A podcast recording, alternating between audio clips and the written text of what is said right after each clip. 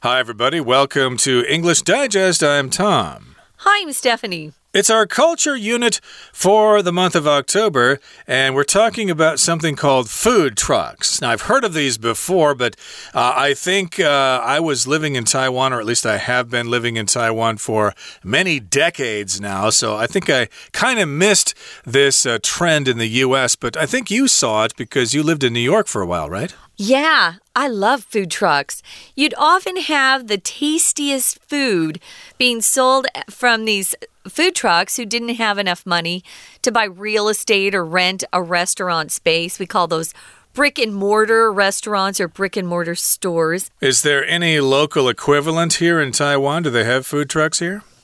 Have you seen any? Not really. I think it wouldn't really work here because they got night markets and stuff. Yeah, like we that. have we have a lot of small food stands here, so I think we already um, have access to this kind of idea. Yeah. So let's get to it. Let's uh, begin our lesson today by reading through our entire article one time.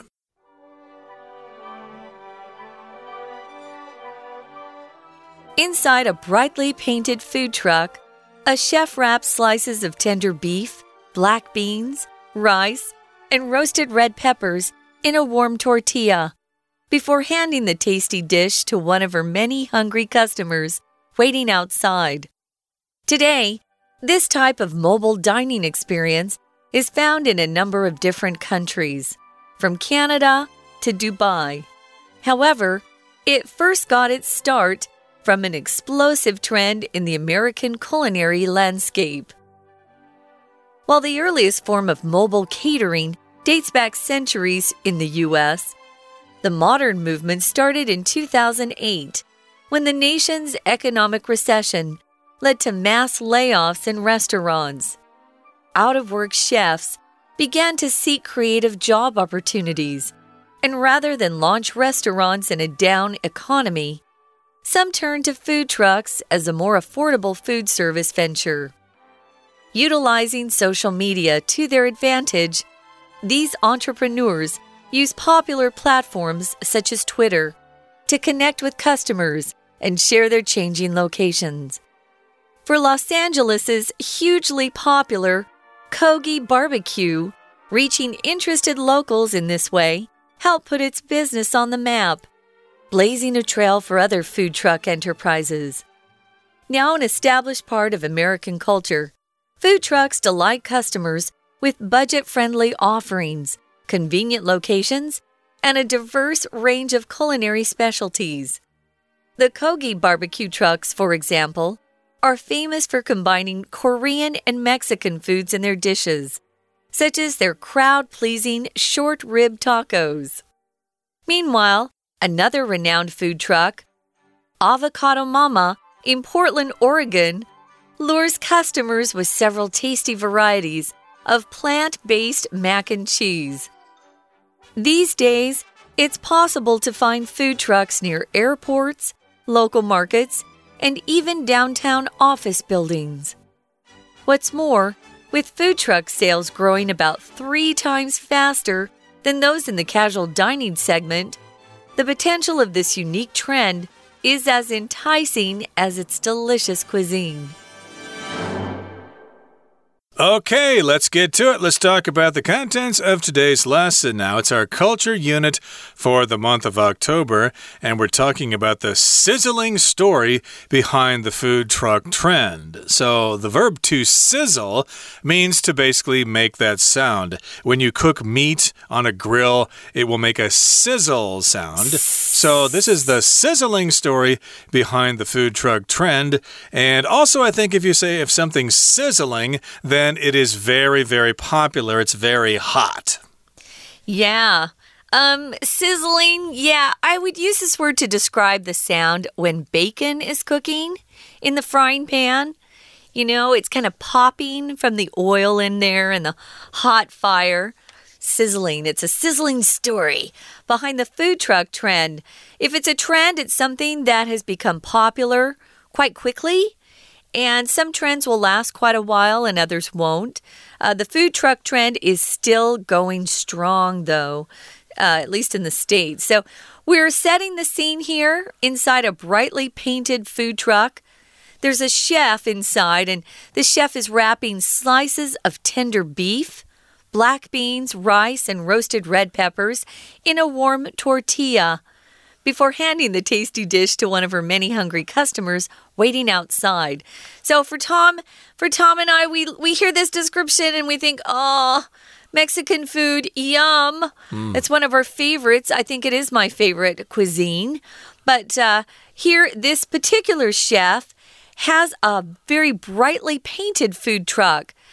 The food trucks are kind of big to begin with, they're quite large. They're not the size of the trucks you often see here in Taiwan, which can be quite small. They're pretty big.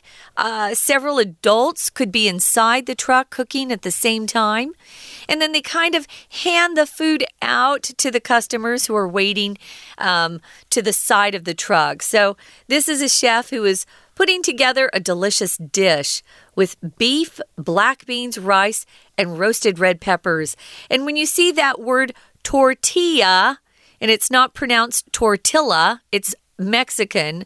It's a Spanish word, so it's tortilla. Um, you know you're talking about Mexican food. And then she hands this tasty dish to the customer or one of her many customers outside.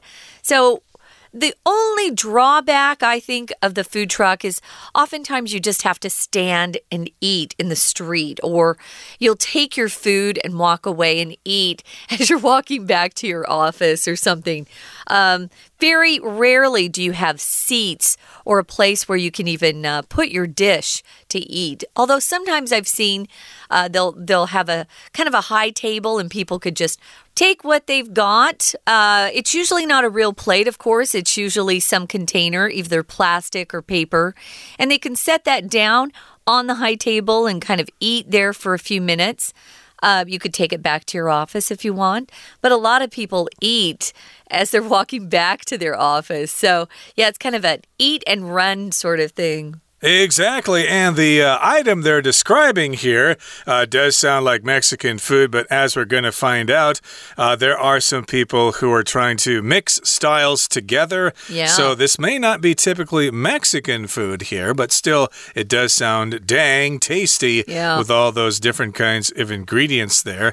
And today, this type of mobile dining experience is found in a number of different countries from Canada to Dubai. So we're talking about a range of different countries that have these food trucks.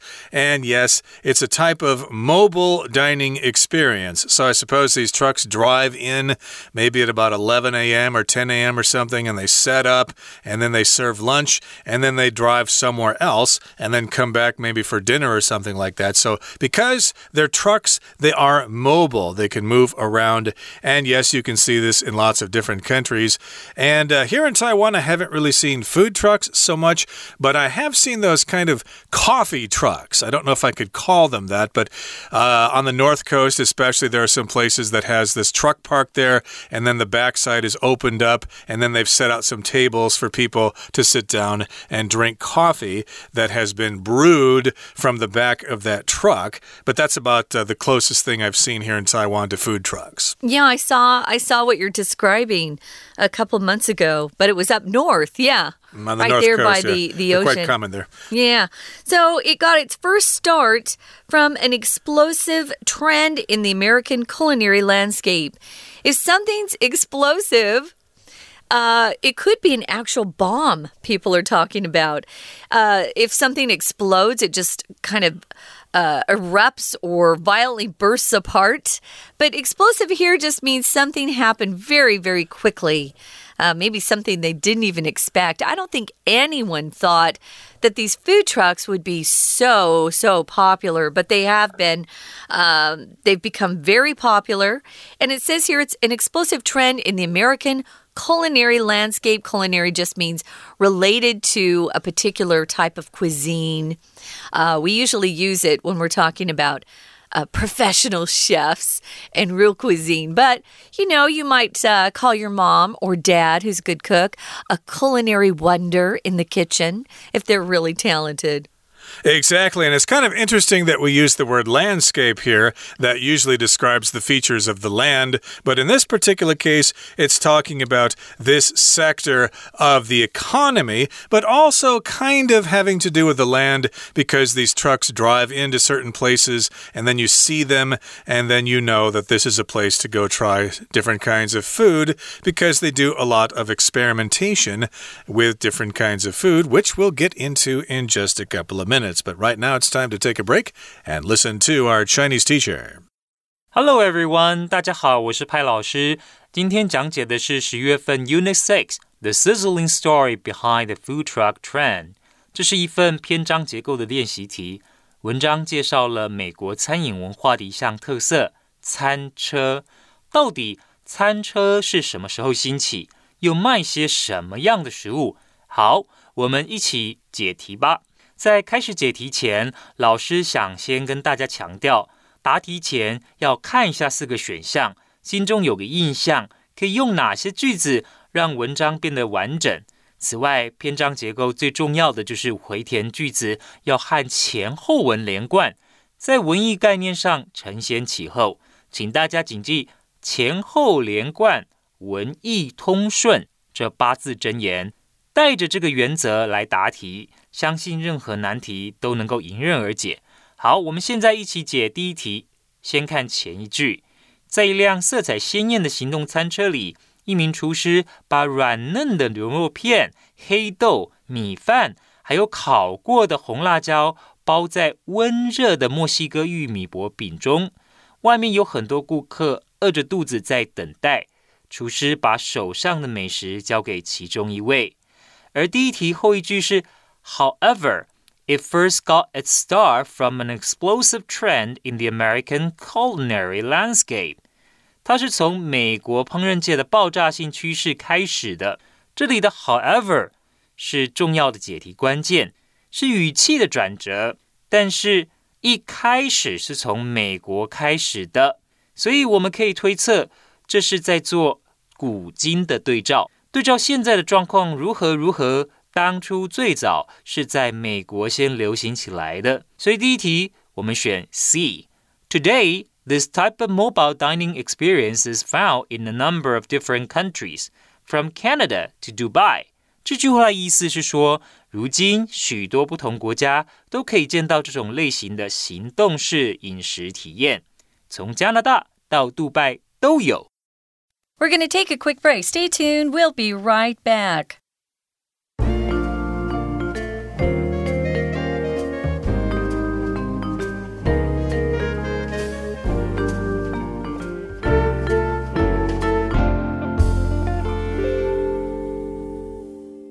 Welcome back, guys. This is our culture unit, and we're talking about this trend that uh, is being described as being sizzling.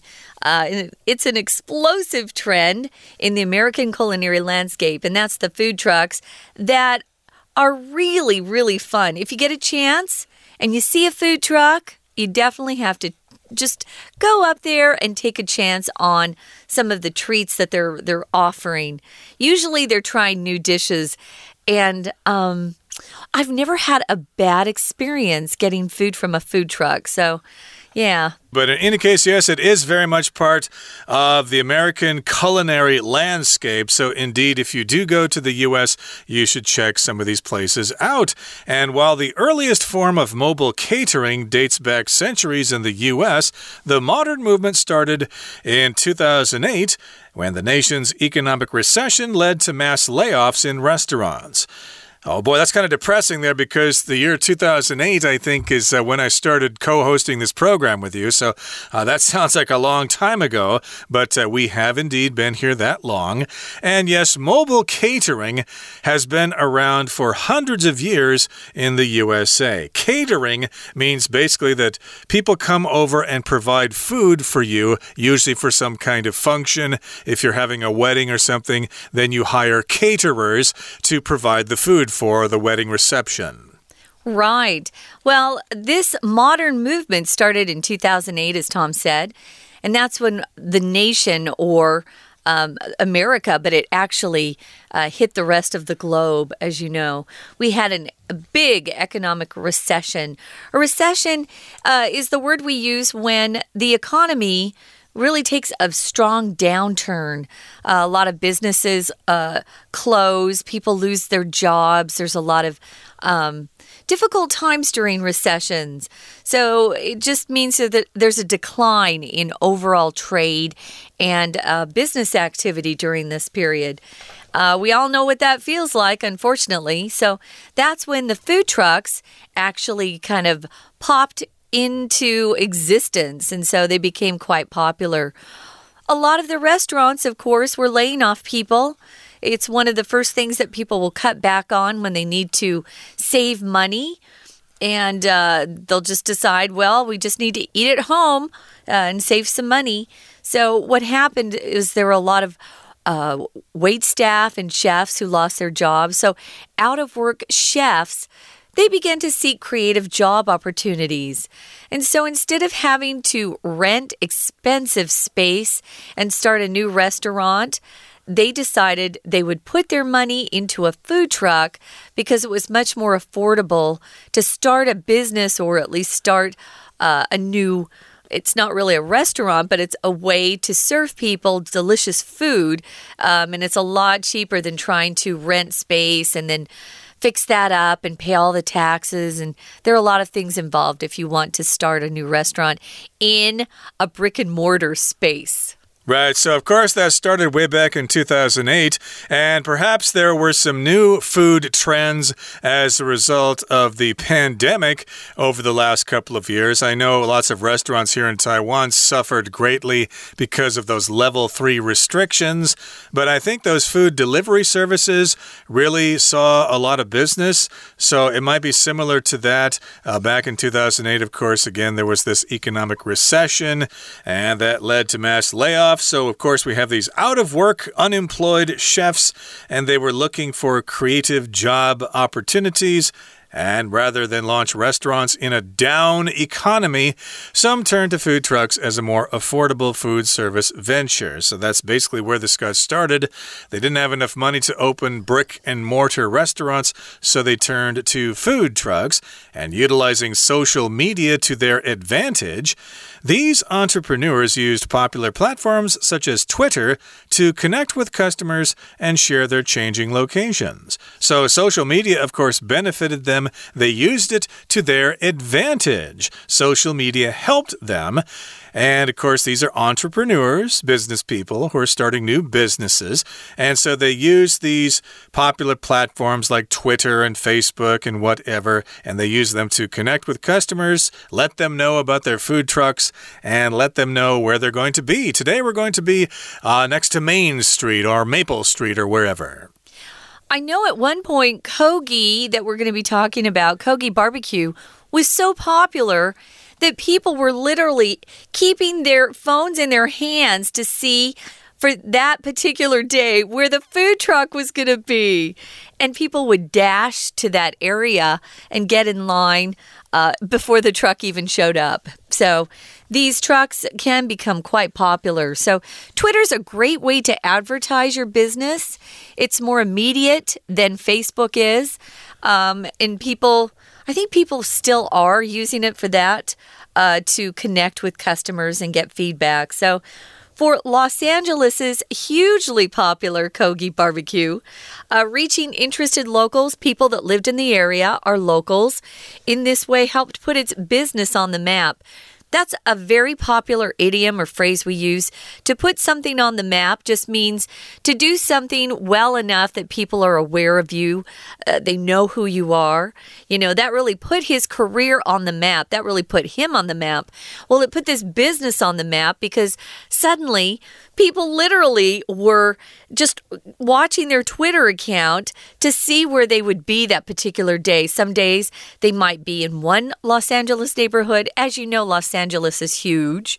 Uh, they might be in a particular area by the beach and then another day somewhere else.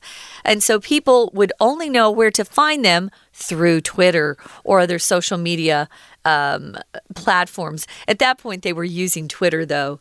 So, this is the way they put their business on the map, and it says that they blazed a trail for other food truck enterprises. Right. To blaze a trail just means you kind of uh, establish this way of doing things. And in this particular case, they sort of uh, set the precedent and they open the door for other food truck enterprises. And here, enterprise, of course, just refers to a business. Uh, oftentimes, of course, when we talk about enterprise, we're talking about big business, like big enterprises, but it could be small businesses sure. as well. So, Kogi Beef kind of uh, started the ball ball rolling, and now we've got all sorts of these food trucks to pick and choose from. Now, moving on to the next paragraph here, it says Now an established part of American culture, food trucks delight customers with budget friendly offerings convenient locations, and a diverse range of culinary specials. So, yes, they are established in the USA, they're an established part of American culture, and they delight customers. They make customers really happy because of various things. They've got budget friendly offerings. An offering, of course, is something that they're offering you, something that you can choose from their menu. And they're not expensive, they're budget friendly. And also, we've got convenient locations. They're not far from your office, and they've also got a diverse range of culinary specialties. They don't just have fried chicken and hamburgers and pizza and stuff like that. They've got all sorts of different things Chinese, uh, Mexican, Korean, Middle Eastern, you name it, they've got it. So it's diverse. You've got lots of different kinds of things to choose from.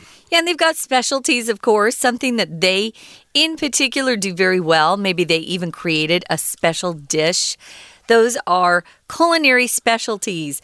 So the Kogi barbecue trucks, for example, they're famous for their fusion foods. They they combine Korean and Mexican foods in their dishes, such as their crowd-pleasing short rib tacos. Yum. Meanwhile, another renowned or famous food truck called Avocado Mama, Avocado Wait, is it Avocado Mama? Sounds good. yeah, they're located in Portland, Oregon on the uh, on the northeast or uh, northwest coast, I should say, they're able to lure customers with several tasty varieties of plant based mac and cheese, which is a fun dish. If you lure someone somewhere, it just means you're attracting them. You're doing something that's tempting them and they come toward you. So they're able to uh, get their customers with uh, these really tasty mac and cheese dishes. So these days, it's possible to find food trucks near airports, local markets, and even downtown office buildings. Uh, that's where they're really popular in New York, downtown. So, what's more, with food truck sales uh, growing about three times faster than those in the casual dining segment, the potential is very enticing. A segment here just means part of a group. If you're talking about a segment of a, a, population, it might be one particular group of people. A segment of a business industry is a different uh, part of that industry. This is the fast food or not even just fast food, casual dining uh, means it's not too expensive. It's not the kind of meal where you have to pay a 150 US dollars for one dinner. Now, casual dining is more like uh, what do you say, Chili's? Chili's would be casual dining in uh, America. Yeah, I think uh, like a step above fast food restaurants, maybe a little more fancy, a yeah. little fancier or something like that. But uh, yes, indeed, uh, food trucks are growing much faster than the casual dining sector or segment. So the potential of this unique trend is an enticing, excuse me, is as enticing as its delicious cuisine. So yes, it's uh, interesting to see what's going to happen. And of course, you got lots of delicious choices. Okay, that brings us to the end of our explanation for today. It's time now to listen to our Chinese teacher. 接着，请看第二题。前一个句子是 While the earliest form of mobile catering dates back centuries in the US. The modern movement started in 2008 when the nation's economic recession led to mass layoffs in restaurants. 虽然最早的行动外烩可以追溯到好几个世纪以前的美国，但是这个现代发展其实是从二零零八年开始。当年经济不景气，导致餐厅大规模的裁员。这里的大规模裁员是个重要线索，前后文要连贯，所以接着说明失业的厨师怎么办。所以第二题我们选 A，out of work chefs，失业的厨师。Out of work chefs began to see creative job opportunities. And rather than launching restaurants in a down economy, some turned to food trucks as a more affordable food service venture. 失业的厨师 开始寻找新的工作机会。经济不景气，a down economy 就是不景气的经济。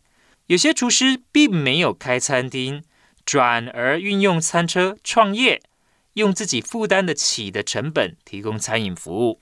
接着第三题，请看第三段，一开头，Now an established part of American culture, food trucks delight customers with budget-friendly offerings, convenient locations, and a diverse range of culinary specialties.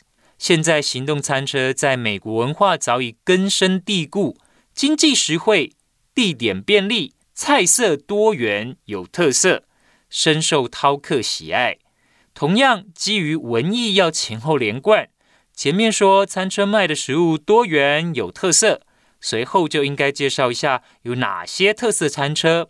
所以第三题我们选 B，The Kogi BB Barbecue Trucks。The Kogi Barbecue Trucks, for example, are famous for combining Korean and Mexican foods in their dishes, such as their crowd-pleasing short rib tacos. 比方说，Kogi Barbecue 餐车以韩式墨西哥食物结合而闻名。那打个比方，他们有一个深受大众喜爱的 菜单啊，有一道菜就是呃乐牌卷饼。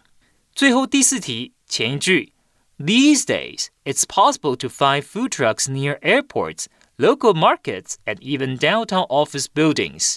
如今可以在机场、当地市场。甚至市中心的办公大楼附近找到行动餐车。在文章的最后，又回到大方向、宏观的角度看待 food truck 这个美国饮食文化特色在商业的发展。前一句说到餐车越来越普及，随后在结尾的地方也应该延续说明餐车的发展趋势。所以第四题我们选 D。What's more？with food truck sales growing about three times faster than those in the casual dining segment, the potential of this unique trend is as enticing as its delicious cuisine. 此外，行动餐车的业绩成长是休闲餐饮的三倍左右。这个独特趋势的潜力和他们美味佳肴一样，非常的诱人。好，以上就是我们针对篇章结构所做的中文讲解，谢谢大家。